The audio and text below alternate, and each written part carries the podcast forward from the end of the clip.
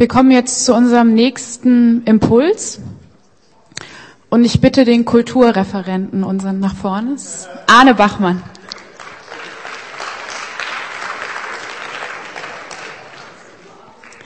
Arne ist prädestiniert für den nächsten Impuls. Er hat nämlich mal einen Kulturschock erlebt, als er nämlich in der zehnten Klasse von Thüringen nach Baden-Württemberg gezogen ist. Jetzt lebt und studiert er in Heidelberg, ist aber gerade wieder in der Kulturschule, weil er ein Praxissemester macht und da unterrichtet.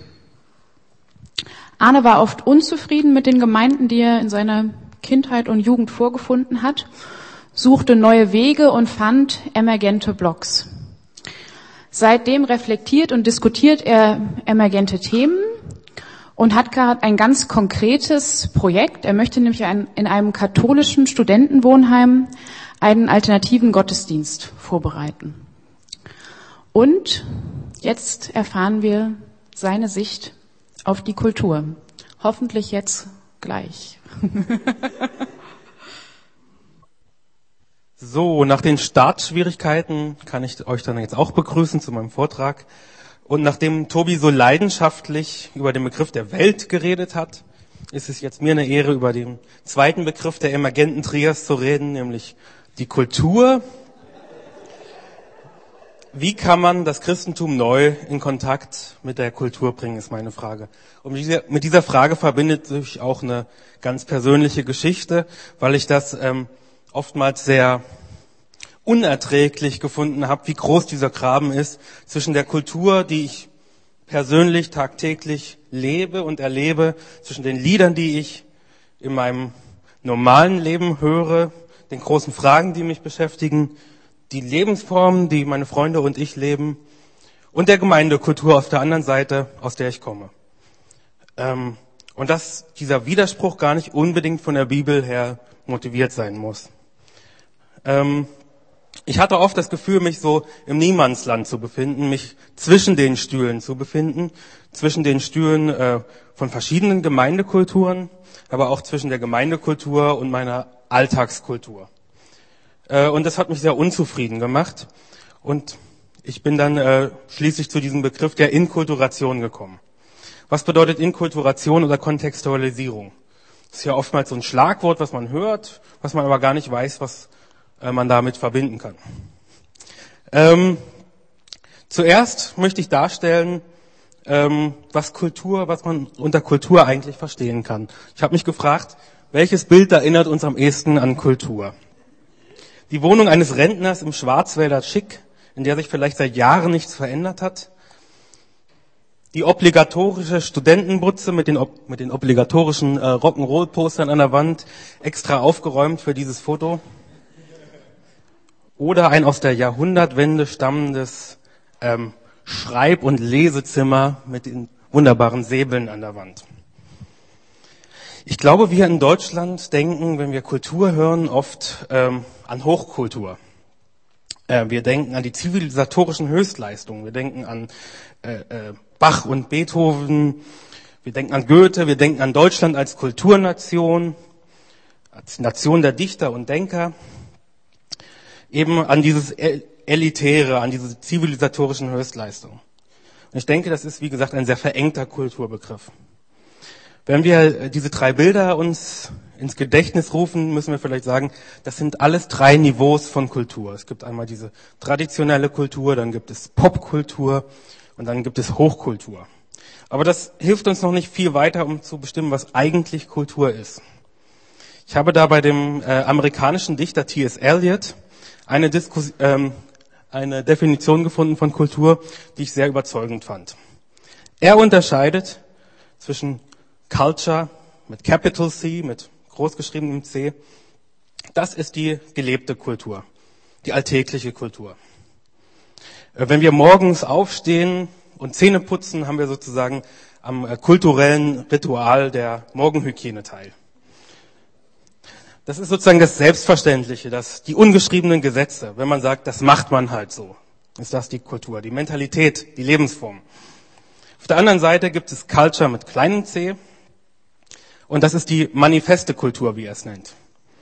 Das sind äh, Kulturprodukte. ist wie die Spitze des Eisberges.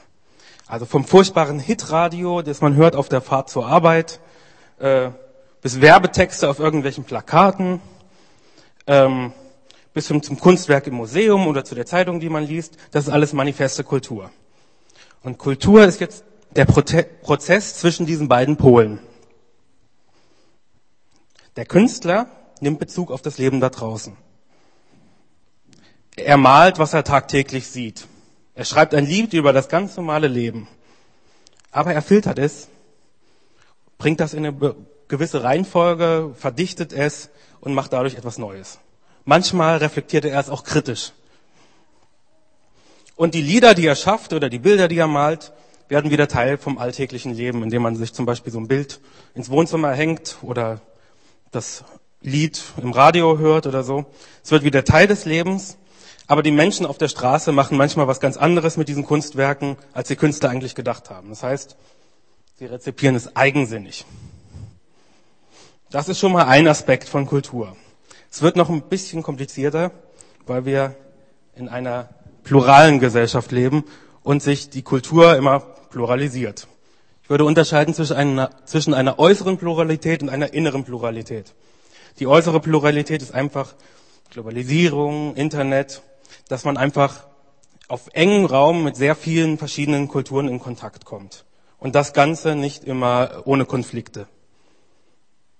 Auf der anderen Seite und damit zusammenhängend gibt es eben diese innere Pluralität, dass sich Kulturen verändern, dass sie sich äh, rapide wandeln, dass sie sich in Milieus und Subkulturen aufspalten. Ja, das, selbst in einem Dorf kann man nicht mehr von einer einheitlichen Kultur sprechen, sondern es fragmentiert sich, es ähm, spaltet sich in verschiedene Subkulturen. Was bedeutet das für die Forderung, dass das Christentum ähm, neu in Kontakt mit der Kultur kommen soll? Ich glaube, wie ich es hier formuliert habe, wenn sich die Kulturen so schnell ändern und wenn es keine einheitliche Kultur mehr gibt, dann kann man Kultur, Inkulturation nicht am Schreibtisch machen. Was meine ich damit? Ich meine damit, es gibt kein einheitliches Modell, keinen Zehn-Punkte-Plan, auch keine einheitliche Analyse, was jetzt Kultur heute ist, ob man das jetzt Postmoderne nennen, Spätmoderne oder sonst was, sondern ähm, es kommt halt drauf an. Man muss es vor Ort machen. Es gibt jedoch trotzdem Leitideen oder Leitfragen, die man sich stellen kann, um zu überlegen, was Inkulturation vor Ort bedeuten kann. Ich würde deswegen Inkulturation als eine Haltung definieren.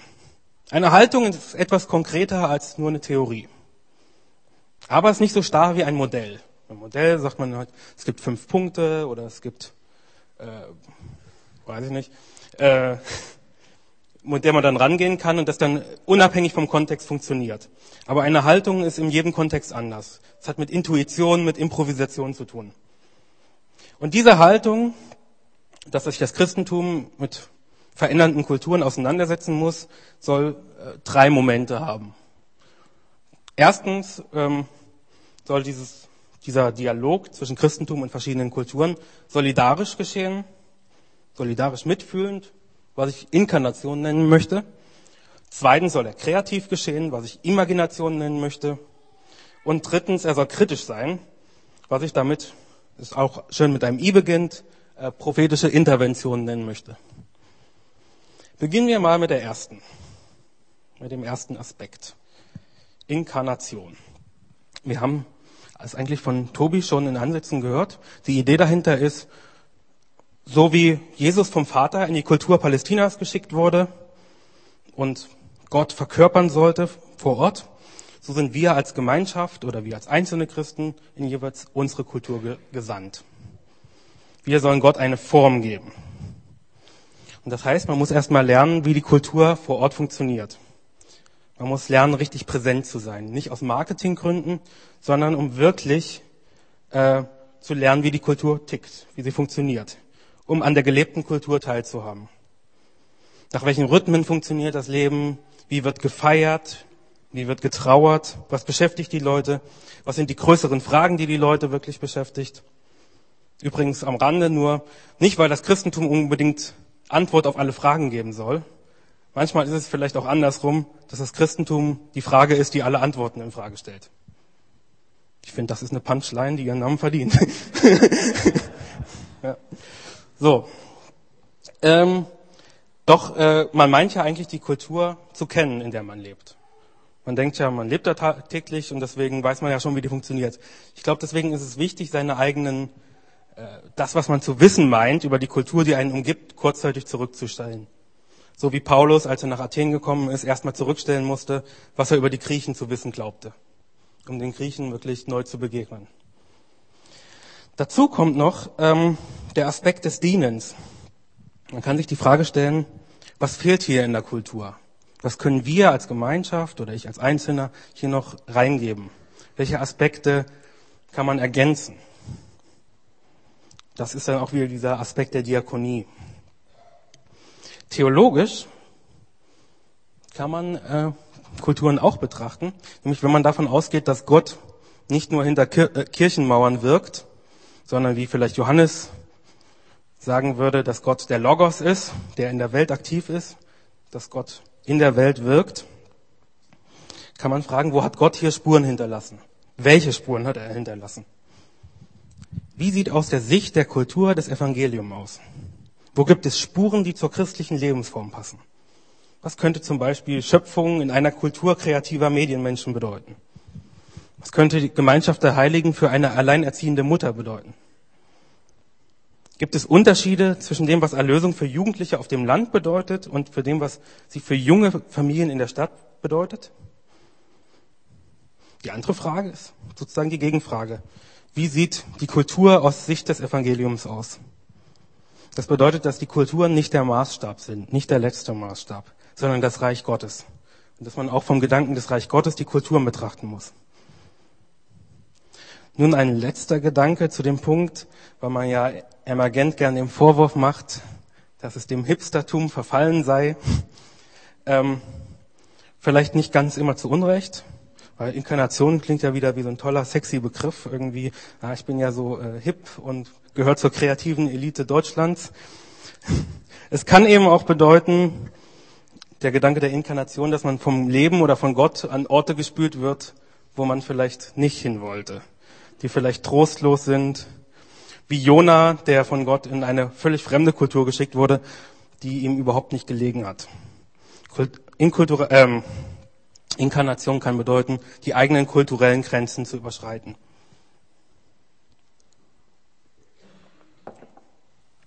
Der zweite Aspekt, Imagination. Der australische Autor Steve Taylor hat das in seinem Buch ganz gut beschrieben, in der man sich mit diesen Fragen auch beschäftigt. Er hat eine, wie ich finde, ganz gute Metapher gefunden für den Umgang mit der Kultur, nämlich den Remix. So wie ein DJ zwei Lieder nimmt, die aus ihrem ursprünglichen Kontext reißt, um daraus etwas Neues zu machen, gilt es eben auch, Elemente der christlichen Tradition und Elemente der Kultur aus ihrem Kontext zu lösen und etwas Neues daraus zu machen. Das ist im Wesentlichen das, was Jesus mit den Gleichnissen gemacht hat. Er hat Elemente der Alltagskultur genommen und hat auf der anderen Seite Geschichten genommen, die im Umlauf waren in der Kultur Palästinas und hat sie zu einer neuen Pointe hinge, hinerzählt. Das, das Reich Gottes. Das ist schon ein Teilaspekt der Imagination. Ein anderer besteht darin, nach neuen Wegen, nach neuen Metaphern und neuen Ausdrucksformen zu suchen. Man muss das Bestehende, was man kennt, auch hinterfragen. Man kann dann so Fragen stellen, ist es gut, hier vor Ort eine Predigt zu haben? Bringt das was? Ist es gut, hier vor Ort von Gott mit königlichen Metaphern zu reden? Also der Herr im Thronsaal und so weiter. Äh, welchen Ort soll Musik hier vor Ort im Gottesdienst haben? Zum anderen besteht es auch darin, mutige Experimente zu machen, etwas Neues zu probieren. Und das kann eben auch bedeuten, dass es scheitern kann. Also wenn man was Neues probiert, hat, äh, hat das immer die Gefahr, dass es einfach scheitert. Und das muss man sich bewusst machen. Und das ist auch gut so. Ein dritter Aspekt ist, ähm, das Christentum hat zu jeder Zeit besonders durch seine Kunst gewirkt. In der Zeit der alten Kirche waren Heiligenbiografien das große Ding. Und das hat in die Kultur reingewirkt. Zur Zeit des Mittelalters sind es natürlich die berühmten Kirchenfenster und Kirchengebäude. Zur Zeit der Reformation ist besonders die Kirchenmusik, ohne die die Reformation wahrscheinlich gar nicht zum Durchbruch gekommen wäre. Und ich frage mich, wie sieht das zu unserer Zeit aus? Ich kenne nur diese furchtbaren Psalmkalender, diese Worship-Versatzstücklieder oder irgendwelche Kitsch-Romane. Jeder findet das irgendwie peinlich, aber keiner traut sich da auch was zu sagen, weil man ja immer denkt, es könnte irgendjemand berührt haben.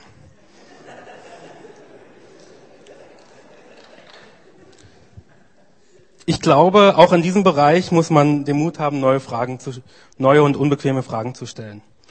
Aber bevor man von spezifisch christlicher Kunst redet, ist vielleicht erstmal die Frage, wie kann man, was macht gute Kunst aus? Wie funktioniert gute zeitgenössische Kunst? Um erstmal aus dieser Kitschfalle herauszukommen, weil, wie es hier steht, ohne diesen Aspekt der Kritik, zumindestens wenn man nicht irgendwelche Methoden oder Organe der Kritik hat, verkommt einfach diese christliche Kunst zu Kitsch und Sentimentalität. Also führt ein Weg zu neuer Kunst eben auch zu, über die Kritik. Da bin ich in meinem dritten Punkt, der prophetischen Intervention. Das ist die Frage, ähm, das klang auch schon bei anderen Punkten an, wenn die Kultur nicht der letzte Referenzpunkt ist, sondern nur ein Gesprächspartner, da muss sie auch hinterfragt werden. Sonst endet man in einer Art Kulturchristentum, das eine Kultur für absolut erklärt. So wie jede Kultur der Ort der Gottesbegegnung sein kann, muss auch jede Kultur sterben und auferstehen. Muss jede Kultur auch transformiert werden. Dann muss man sich fragen, was ist an dieser Kultur zerstörerisch und selbstzerstörerisch?